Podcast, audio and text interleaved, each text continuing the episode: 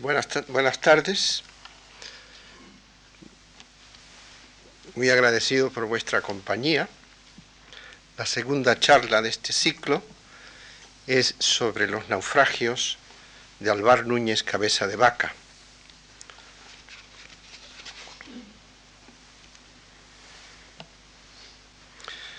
Al reflexionar sobre el ciclo de conferencias que he de compartir con ustedes, me propuse elegir para esta tarde un texto que figurara entre las relaciones más influyentes que sobre el Nuevo Mundo se escribieron en el siglo XVI.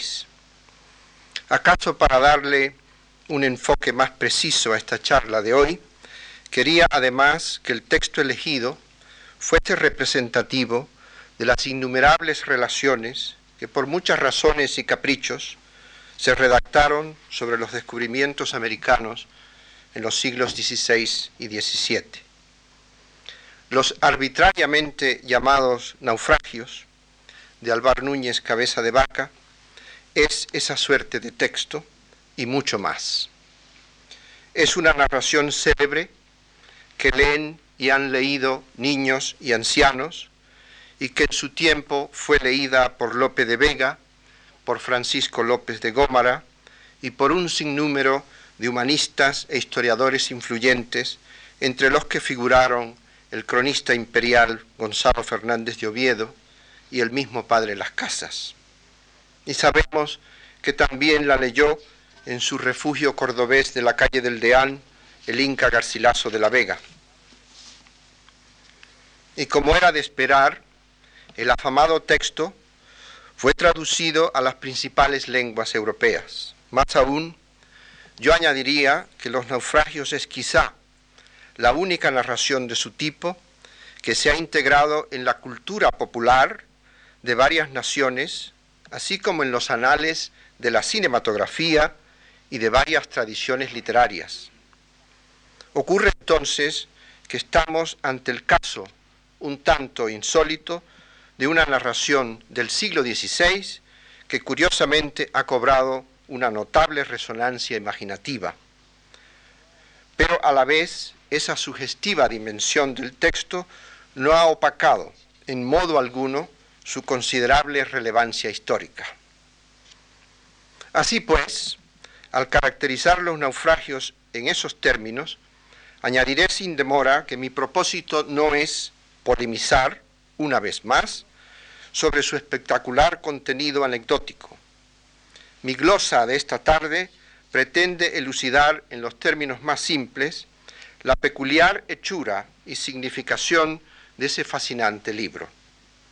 Pienso que un comentario breve de esa índole nos permitirá comprender por qué, después de siglos, la narración de cabeza de vaca sigue cautivando el interés de una muy amplia gama de lectores, entre los que hoy figuran antropólogos, historiadores, novelistas y cineastas, críticos literarios y periodistas de la más diversa estirpe. ¿Acaso para refrescar la memoria de los que no hayan tenido la oportunidad de leer la narración de cabeza de vaca en épocas recientes, resumiré con toda brevedad lo que se relata en los naufragios. El texto describe la infortunada expedición que el capitán Pánfilo de Narváez organizó con el propósito de explorar la conquista y conquistar la península de la Florida y sus territorios adyacentes. Pero de esas vastas extensiones de Norteamérica era muy poco lo que entonces se sabía. La expedición de Narváez partió de Sanlúcar de Barrameda el 7 de junio de 1527 con tres embarcaciones y aproximadamente 600 tripulantes. Después de una travesía que duró casi tres meses, el contingente de Narváez hizo escala en la Española, hoy la República Dominicana, pero fue en Cuba donde la expedición de Narváez se refugió durante el invierno de ese año. El 15 de abril de 1528 finalmente desembarcaron en la Florida. Estimamos hoy que el punto de desembarco fue la extensa y hermosa bahía de Tampa, donde está localizada la ciudad que lleva ese nombre.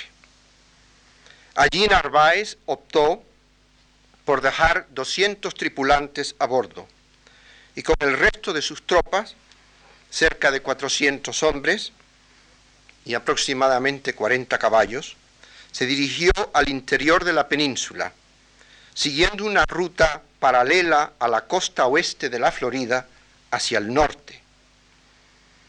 Cuando los españoles finalmente llegaron al norte de la Florida, en el área que hoy ocupa la ciudad de Tallahassee, capital de ese estado, las tropas de Narváez estaban exhaustas, hambrientas y asediadas por indios apalaches que desde el primer momento resistieron la incursión española en aquellos territorios inhóspitos.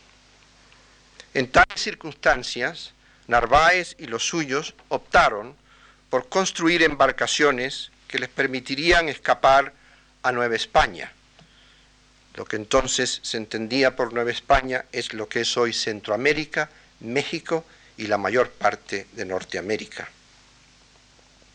Pero al bordear las costas del Golfo de México en aras de Nueva España, una vez pasada la desembocadura del río Mississippi, las embarcaciones naufragaron en las costas del Golfo que hoy corresponden al estado de Texas, en Estados Unidos, de Norteamérica.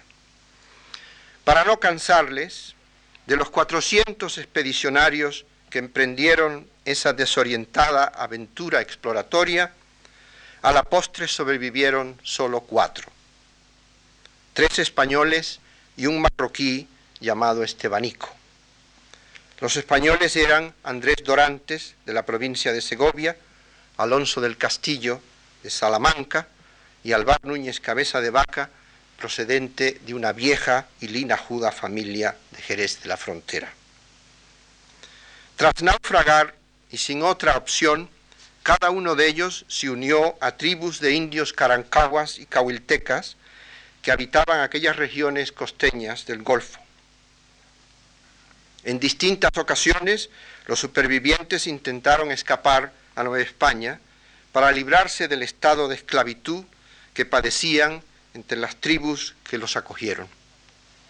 Cabeza de Vaca, por su parte, llegó a ser mercader entre aquellas tribus y también curandero.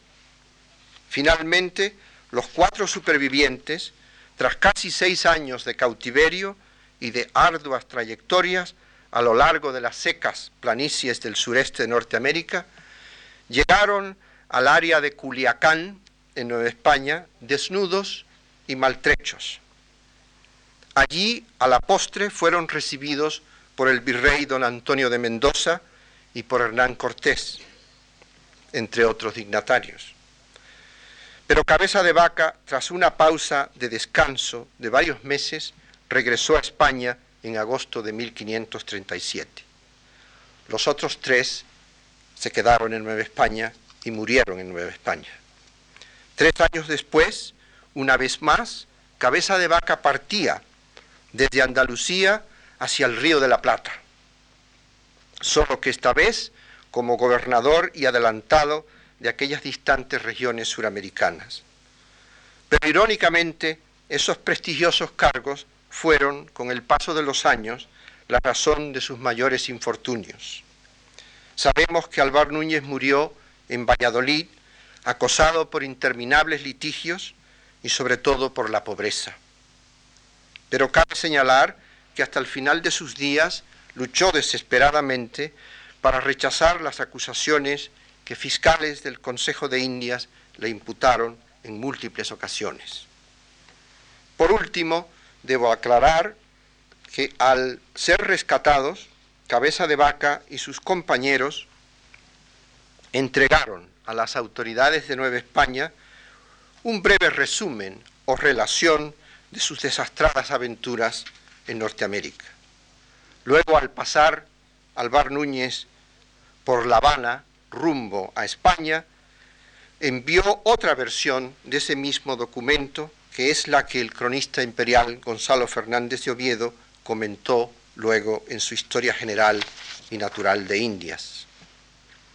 En España y en la ciudad de Zamora, Cabeza de Vaca publicó finalmente una versión mucho más extensa y personalizada de aquellos sucesos. Edición que vio la luz en 1542, cuando ya él iba camino de Sudamérica. Años después, ese mismo texto sería publicado en Valladolid en versión más pulcra y cuidada, solo que ahora aparecía unida a los comentarios. Narración esa, esta última, que es obra en gran medida de un escribano y en la que se relatan las desastrosas gestiones administrativas de cabeza de vaca en el Paraguay. Pero además, el historiador argentino don Enrique de Gandía nos hizo saber que en las postrimerías de su vejez, Alvar Núñez aún elaboraba otra versión de sus andanzas por Norteamérica. Al parecer, pues, los naufragios nunca llegaron a una redacción definitiva, si es que en efecto tal cosa existe para un escritor. Una inspección somera de lo que se ha escrito sobre los naufragios podría llevarnos a dos conclusiones inmediatas. Nos sorprenderá ante todo la abundancia y diversidad del material bibliográfico y de modo muy señalado nos llamará la atención la retaíla de juicios contradictorios que desde el siglo XVI se han emitido en torno a la breve narración de Alvar Núñez y de su persona. Eh, el cronista López de Gómara, entre otros, lo acusó de milagrero. No fue él el único. Otros salieron en su defensa, notablemente el marqués de Sorito en el siglo XVIII, y esas disputas se propagaron desde el siglo XVI casi hasta el XIX. Con propósitos muy disímiles, numerosos comentaristas han exaltado las facultades narrativas de cabeza de vaca y también las visibles torpezas de redacción que su texto contiene. Se ha indicado más de una vez que los naufragios están desprovistos de los refinamientos expositivos que hemos celebrado en las páginas de López de Gómara, Hernán Pérez de Oliva o en las del Inca Garcilaso. Si bien se ve, es mucho lo que a lo largo de siglos se ha dicho en favor y en contra de la famosa narración de Alvar Núñez pero observaremos que casi siempre se trata de juicios sobre aspectos particularizados de la narración. Es imprescindible que tomemos en consideración desde ahora la paradójica hechura de los naufragios. Si insisto en ello, es porque su engañosa sencillez ha motivado una profusión de observaciones desafortunadas que por lo general no van más allá de la dimensión anecdótica de los hechos. Para encasillarla de algún modo, se ha insinuado en más de una ocasión que la de Núñez es en su base otra relación, aunque espectacular, que escribió otro soldado conquistador. Es evidente, en todo sentido, como insinué antes, que Cabeza de Vaca no alcanzó una formación intelectual equiparable a la que disfrutaron Fernández de Oviedo Hernán Cortés o Gonzalo Jiménez de Quesada, por ejemplo. Pero sin abundar en comparaciones innecesarias, una operación, una apreciación reposada de sus textos, nos revelará que Núñez logró un registro de lecturas que sobrepasa con alguna amplitud el saber que de ordinario nos deparan las primeras letras. Creo, más allá de esas leves precisiones textuales y biográficas, que cabe señalar a manera de anticipo que los naufragios son el resultado de una prolongada y acaso inconclusa secuencia de redacciones. A ello he de referirme en breve. Además, el texto no sólo ha retenido ese indócil sesgo de boceto, sino que a la vez contiene peculiaridades lingüísticas que derivan, según lo veremos, en hiatos expresivos y en pasajes de marcada languidez, seguramente determinados por las frecuentes incertidumbres experimentadas por el relator. Pero en cualquier caso, al adentrarnos hoy en una apreciación de este libro, advertiremos los obstáculos que supone valorar una narración que a menudo fue condicionada por las huellas, las huellas remisas de la palabra hablada y hasta por sutiles recursos mnemotécnicos de un relator, Alvar Núñez, que al parecer quiso guardarlo todo en sus recuerdos. Una vez conscientes de esas peculiaridades del relato, no debe olvidarse que la relación, y ese fue su título original, la relación, de Núñez emana en gran parte de evocaciones a partir de las que él escribió su pasado y también sus añoranzas. Vale la pena recordar desde ahora que el suyo es un relato que se inició desprovisto de un marco de referencias, ya que nada se sabía entonces sobre aquellas regiones y sus habitantes. Además, sus escritos asumen la difícil responsabilidad que supone constatar no sólo lo desconocido, sino, además las propias dudas y desasosiegos que el propio Núñez experimentó. En su configuración primaria, la narración de cabeza de vaca acata los, los preceptos retóricos de las artes notariales de la Edad Media. Esos documentos, en gran medida derivados de los edictos imperiales romanos y de las instituciones de Justiniano, no sólo especificaban las responsabilidades de funcionarios supervisores, sino que además señalaban cómo debían desempeñarse los cargos tanto en el ámbito de las prerrogativas oficiales como en el plano individual. Así, las relaciones que derivaban de tales medidas de gobierno eran leídas con sumo cuidado por los funcionarios del Consejo de Indias, por cronistas imperiales y con anterioridad por autoridades virreinales en América.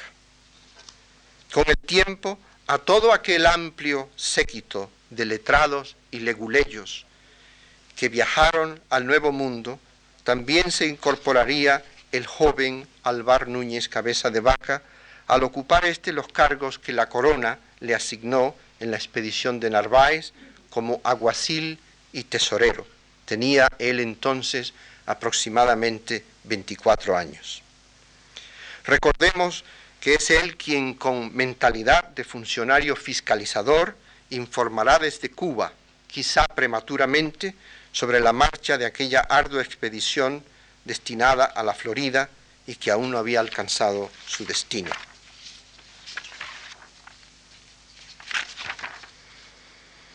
Para el Inca Garcilaso, Pedro Ciesa de León y Bernal Díaz del Castillo, hacer relación, como tantas veces se decía entonces, fue en muchos trances tarea muy similar a la reconstrucción de un complejo proceso histórico. En otros órdenes es igualmente cierto que las llamadas relaciones novomundistas, sobre todo las del siglo XVI, al diversificar sus objetivos poco a poco, superaron el programa narrativo de la crónica medieval, así como las codificaciones de la historiografía clásica, que tantas veces sería modelo para múltiples narraciones que se escribieron sobre Indias. Nos llama la atención la necesidad o la tentación que sintieron muchos de hacer historia a partir de sus propias experiencias. Es esa una inclinación que pasó a ser rasgo distintivo de buena parte de la historiografía americana de los siglos XVI y XVII.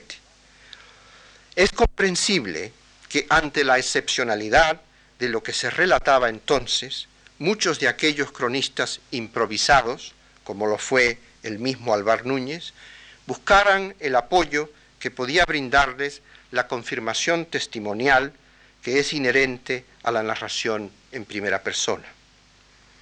En parte esa opción también se hizo factible debido a la ausencia de reglamentación historiográfica, así como de textos autorizados en los que ya se hubiese descrito aquellas regiones y sus habitantes.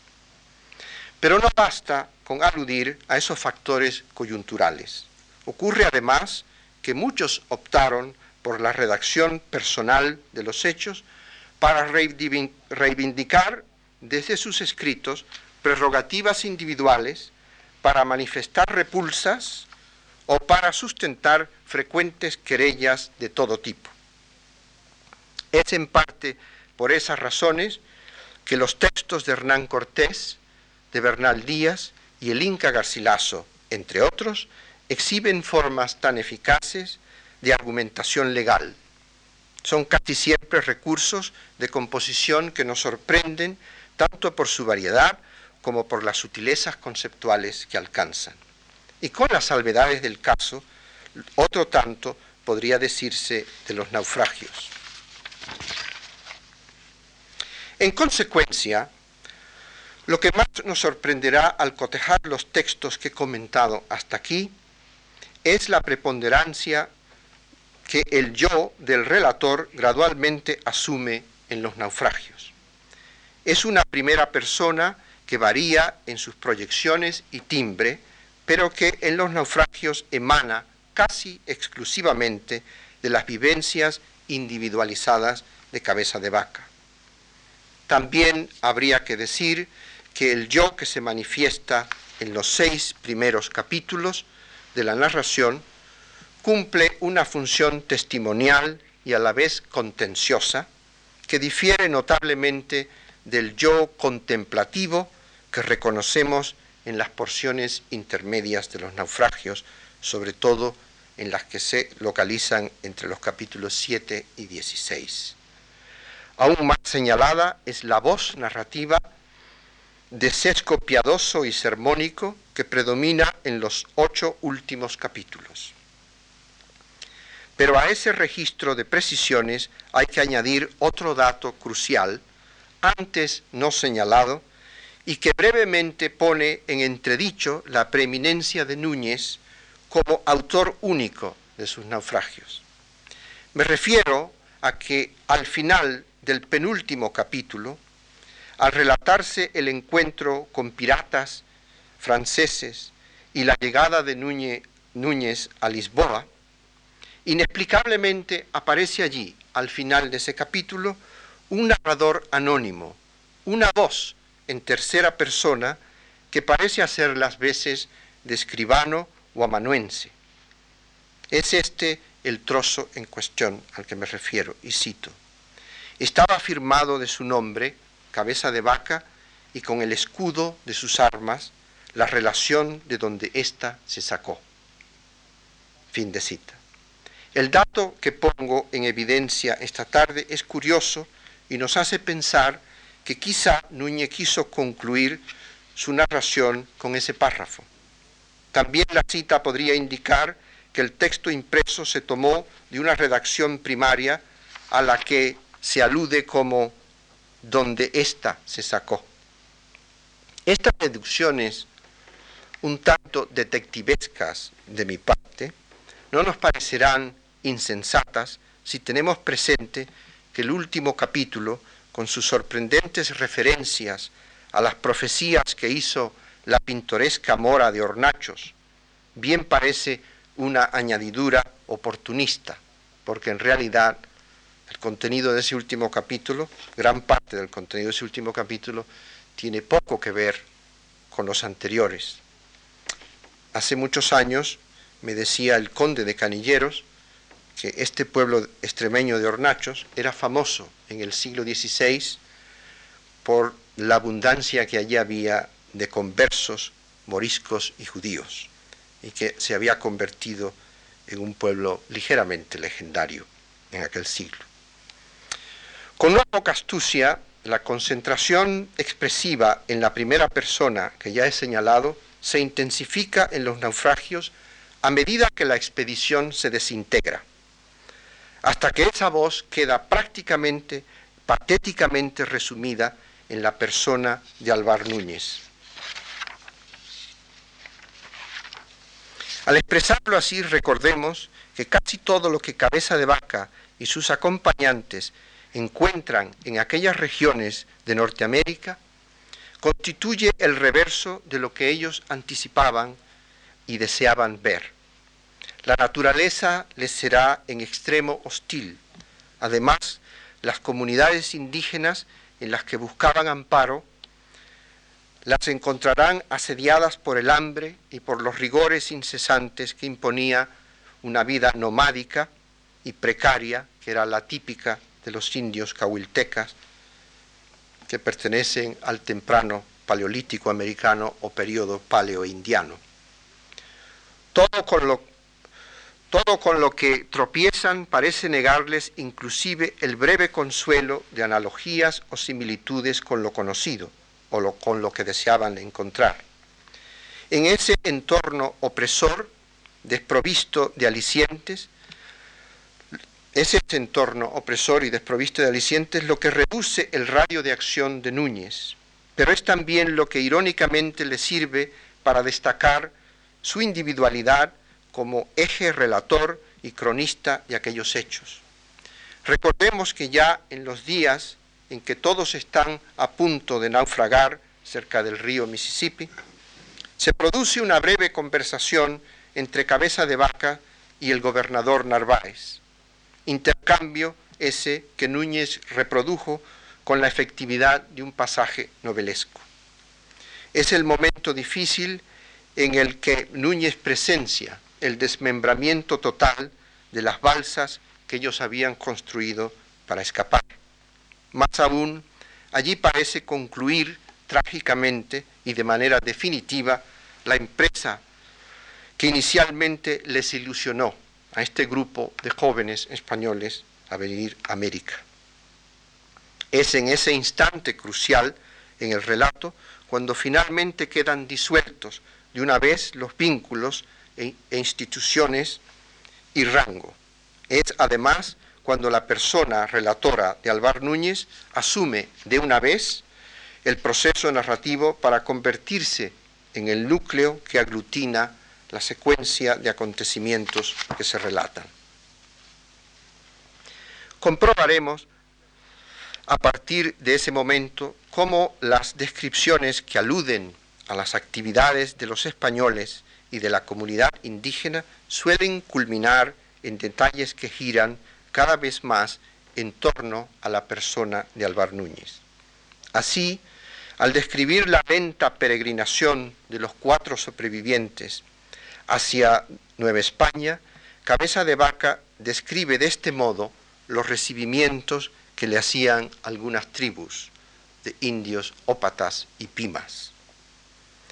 Cito, y yo me salí una noche a dormir en el campo, apartado de ellos, mas luego fueron donde yo estaba y toda la noche estuvieron sin dormir y con mucho miedo hablándome. Fin de cita. De igual modo, al relatar incidentes que le servirán para propagar la fe cristiana, Cabeza de Vaca asume, aún con mayor efectividad, la dirección de una inusitada empresa evangelizadora. En general, al repasar el largo ciclo de penurias que conocieron los cuatro supervivientes de la expedición de Narváez, observaremos que son casi siempre las reacciones de Núñez las que nos dan la medida más precisa de la severidad de aquellas circunstancias. Cito, fue tan extremada el hambre que allí se pasó que muchas veces estuve tres días, dice Alvar Núñez, sin comer ninguna cosa. Fin de cita. Advertiremos por igual que el narrador, al concluir su relato, intercala un nivel de reflexión cuya ironía y escepticismo expande la latitud interior de lo que se nos comunica. Aludo en este caso a las disputas que Núñez tuvo con otros militares españoles de Nueva España, a quienes encontró cuando estos andaban en la penosa tarea de tratar, para tratar de esclavizar indios. Dice Núñez, ¿dónde parece cuánto se engañan los pensamientos de los hombres? Que nosotros, quiere decir él y sus compañeros, andábamos a buscarle la libertad a los indios. Y cuando pensábamos que la teníamos, sucedió tan al contrario, porque tenían acordado los soldados de ir a dar en los indios que le enviábamos, les enviábamos asegurados de paz. Fin de cita. Para evaluar en todas sus posibilidades los recursos narrativos empleados en los naufragios, siempre habrá que tener presente que el texto no solo relata hechos, sino que además es, y de manera muy señalada, el producto de reflexiones a veces muy posteriores a los hechos. Obviamente, el tiempo de la narración se hace un tanto independiente de la secuencia histórica como tal. Es ese, precisamente, uno de los errores que con mayor frecuencia han ha cometido la investigación histórica al valorar este libro. Me refiero a que no se ha diferenciado el orden cronológico de los hechos como tales del orden que impuso la estructura narrativa desarrollada posteriormente a los hechos, claro está. Además, en numerosas instancias, los naufragios incorporan un ritmo expositivo que se aproxima discretamente a los efectos de lectura que nos produce un diario personal. Con ello quiero decir que los naufragios son también la suerte de escrito en que se recopilan datos y experiencias al mismo tiempo que se redacta. Identificamos de ese modo un tipo de escritura que parece anular la diferencia temporal que podría existir entre los acontecimientos vividos y la redacción que se afana por recogerlos. A mi parecer, esa sutil aproximación a la retórica del diario es uno de los éxitos narrativos más señalados de los naufragios. Es decir, es este el libro que parece escrito sobre la marcha y escrito además con los tropiezos e incertidumbres que tantas veces configuran a la existencia humana. Por otra parte, veremos que aún bajo el impacto de innumerables calamidades, las referencias al tiempo y a una cronología general se enuncian al principio de los naufragios con evidente precisión. Cito, el día que aquí llegamos era el sexto del mes de noviembre de 1528, capítulo 10. Pero con el paso del tiempo, esas anotaciones se irán haciendo menos precisas. Las fechas serán sustituidas, imitando quizá la forma de vida de los indígenas con quienes convivían. Esas alusiones al tiempo ahora se referirán al ocaso, a las estaciones o al tiempo en que se cosechaban las frutas y las nueces. Cito, y al cabo de este tiempo ya las tunas comenzaban a madurar. Fin de cita. Y cuando cabeza de vaca y los suyos están más próximos al final de su ruta, el relato se va articulando sobre observaciones como estas, y cito, A la puesta del sol, por unos llanos y entre unas sierras muy grandes que allí se hacen, allí hallamos una gente que la tercera parte del año no comen sino unos polvos de paja. Fin de cita. Yo no he podido descifrar en mi edición de este texto qué es exactamente lo que él quiere decir con esa frase. Hay que tomar en consideración, como lo aclararé más adelante, que muchas veces esas expresiones son traducciones que él hace espontáneamente de la lengua de los, indios con los que convivía y la traducción no siempre es afortunada. Esa disolución cronológica de la narración da a ciertos trozos de los naufragios un creciente margen de ambigüedad que espontáneamente asociaríamos hoy no tanto con el flujo de un diario como con los recursos de la ficción propiamente dicha. Por último, esa proyección autobiográfica que he venido señalando en los naufragios incrementa aún más el carácter problematizado del texto. Como en toda narración guiada en parte por un propósito autobiográfico, el pasado que se relata es cada vez más el pasado del que escribe, o sea, del que cuenta los hechos. Pienso que es ese enlace siempre fugaz el que ostensiblemente podría hacernos ver el pasado individual del relator como equivalente de un acontecer colectivo mucho más amplio. Se trata de una estrategia narrativa consagrada muchas veces en las páginas de Homero, Herodoto y Plinio el Viejo, así como en trozos del libro de Isaías del Antiguo Testamento. Narraciones esas que nos hacen ver la función del historiador como si éste fuera afín al poeta épico o al juglar, o afín a la voz colectiva que emerge de los antiquísimos papiros egipcios. La que identificamos aquí es, pues, la voz de un relator que escucha e interroga sobre un acontecer para luego hacer memoria histórica y acaso imaginativa de lo que ha conocido. Creo, pues, que el proceso consignado hasta aquí nos revela que con los años Cabeza de Vaca se vio obligado a desarrollar otra percepción de sí mismo. No sería exagerado añadir que al escribirse él alcanzó una comprensión mucho más profunda de su propia individualidad. Tal vez, y sin quererlo, Núñez logró niveles de autodescubrimiento que fueron motivados por su convivencia casi visceral con seres humanos que eran en todo sentido el reverso de lo que él era y, lo que él había conocido. El desplazamiento traumático de un marco cultural a otro le obligará a conocerse desde una marginalidad extrema que al principio le hizo sentirse totalmente enajenado. Más tarde, con no poca sorpresa, se reconocerá contradictoriamente como chamán o curandero y a la vez como portador de la promesa evangélica. Es esa dualidad de su vida de haber llevado la promesa evangélica y haber sido curandero y haber participado de los rituales, en los rituales típicos de aquellas comunidades, lo que tantos les censuraron luego en España.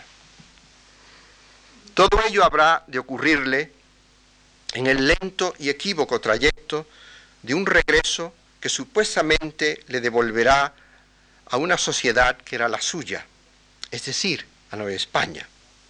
Pero en definitiva, gran parte de esa nueva sociedad virreinal, al conocerla, le resultará paradójicamente ajena. ¿Acaso su reacción fue esa como resultado de las cruentas adaptaciones que él y sus compañeros habían sufrido a lo largo de años entre comunidades indígenas muy diversas? Hoy sabemos que una porción considerable de las experiencias y conocimientos a que Núñez tuvo acceso permanecerían diferidas y atenuadas en sus textos. Me refiero ahora a vacíos lingüísticos que para él fueron insuperables. Ya en etapas anteriores de estas notas señalé que sectores considerables de la narración resumen a su manera diálogos y conversaciones que se produjeron entre Cabeza de Vaca, sus compañeros y múltiples comunidades de indígenas norteamericanos que pertenecieron a culturas muy variadas. Es razonable concluir que en esos casos el texto lleva dentro una secuencia de traducciones implícitas a través a través de ellas se nos remite a, a una dimensión casi secreta de tradiciones orales emanadas de la vida tribal del Paleolítico americano. Traducciones esas que Cabeza de Vaca transfirió a la sintaxis de un castellano renacentista que él manejó en esos años con evidente dificultad. Para que tengamos una percepción más clara de la complejidad lingüística que permanece como secreto trasunto de los naufragios, recordemos que en las lenguas habladas por sociedades propias del período paloindiano en América, esas lenguas estaban complementadas con frecuencia por una intrincada mímica que a menudo remitía a abstracciones que se relacionaban con rituales, creencias o con aspectos generales de la vida de la tribu. Así, por ejemplo, las referencias a, diversas calabacillas que los indígenas utilizaban para representar virtudes, rangos y sabiduría, nos servirían como un ejemplo de ese complejo modo de representación que se infiltra más de una vez en las páginas finales de los naufragios. El que destaco es, pues, un proceso de transposiciones, de traducciones y de pérdidas que supone enormes escollos de orden lingüístico, pero que permanecen latentes en este singular libro. Esa dimensión secreta y a veces contrahecha de la narración se pone en evidencia sobre todo cuando el relator, Alvar Núñez, se empeña en lograr ajustes sintácticos que puedan ser asequibles en castellano para el lector de la península. En una ocasión, refiriéndose a comunidades de indios cahuiltecas, quiere caracterizar eh, un cierto tipo de individuo ah, que él conoció y solamente alcanza a describirlo como mira aquí, corre allá. Lo cual, como ustedes comprenderán, no nos dice mucho sobre esa persona. Tengamos en cuenta, pues, que Núñez debió retener en su texto solo aquellos datos y alusiones que parecían tolerables a las autoridades que recibirían y aprobaban sus escritos. Pero estimo que parte de esas limitaciones están compensadas a veces por narraciones incidentales, como lo es la fascinante narración sobre la figura de Malacosa, que aparece en el capítulo 22. No me voy a demorar sobre ello, pero es uno de los capítulos más interesantes. Eh, eh, Malacosa es una figura diabólica que emerge de las grietas de la tierra, que visita tribus de indígenas, que inclusive hace operaciones abdominales, extrae porciones del intestino del el paciente, llamémosles así, y luego los indios le mostraron a cabeza de vaca las cicatrices, que eran prueba de la cirugía practicada por este personaje. El distinguido hispanista francés Maxime Chevalier eh, me ha hecho ver que esa figura, que es por cierto de sexo indefinido, ah, tal y como se describe en el capítulo 22 de los naufragios, aparece en muchas otras culturas y en muchas otras narraciones, tradiciones orales, con características muy similares.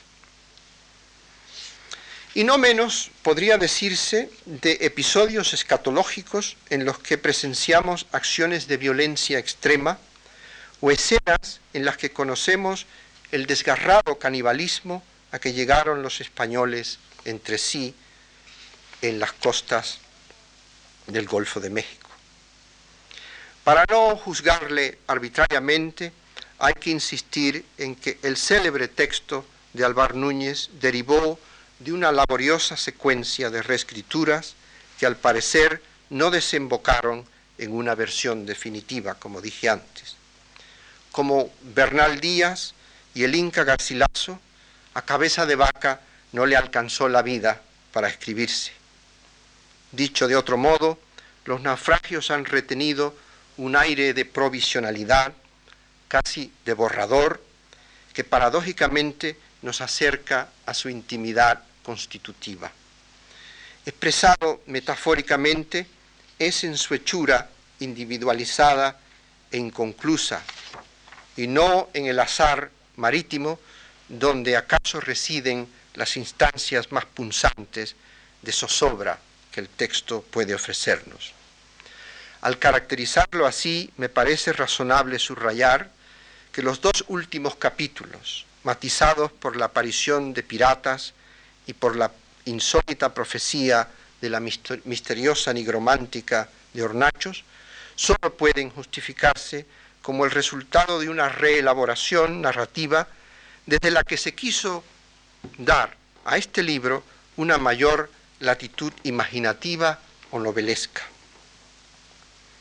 Y para concluir estas notas de esta tarde, también valdría la pena recordar que la que he comentado aquí es una narración que con frecuencia emprende la acción insólita que supone nombrar lo desconocido. ¿Es acaso esa precursora acción nominalista la que puede aproximar la relación de cabeza de vaca tanto a los diseños primarios del mito como a las poderosas fabulaciones que en nuestra tradición cultural hispánica podrían estar representadas por La vida es sueño de Calderón o por Cien años de soledad de Gabriel García Márquez. Pero al suscitar consideraciones analógicas de ese tipo, no pretendo insinuar que los naufragios deban verse como una tipología primaria o, o acaso como modelo de la ficción americana tal y como hoy entenderíamos esos vocablos. En su realidad constitutiva, y como tantas otras narraciones de los siglos virreinales, el texto de Cabeza de Vaca exhibe una rica condición híbrida que deja en suspenso buena parte de lo que el texto nos relata. Casi es tanto lo que esa narración todavía nos oculta como lo que nos revela.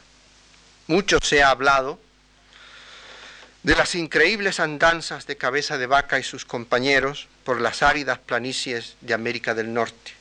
Sin embargo, casi nada se ha dicho, por ejemplo, sobre el otro viaje, no menos doloroso, aunque eso sí, mucho más secreto.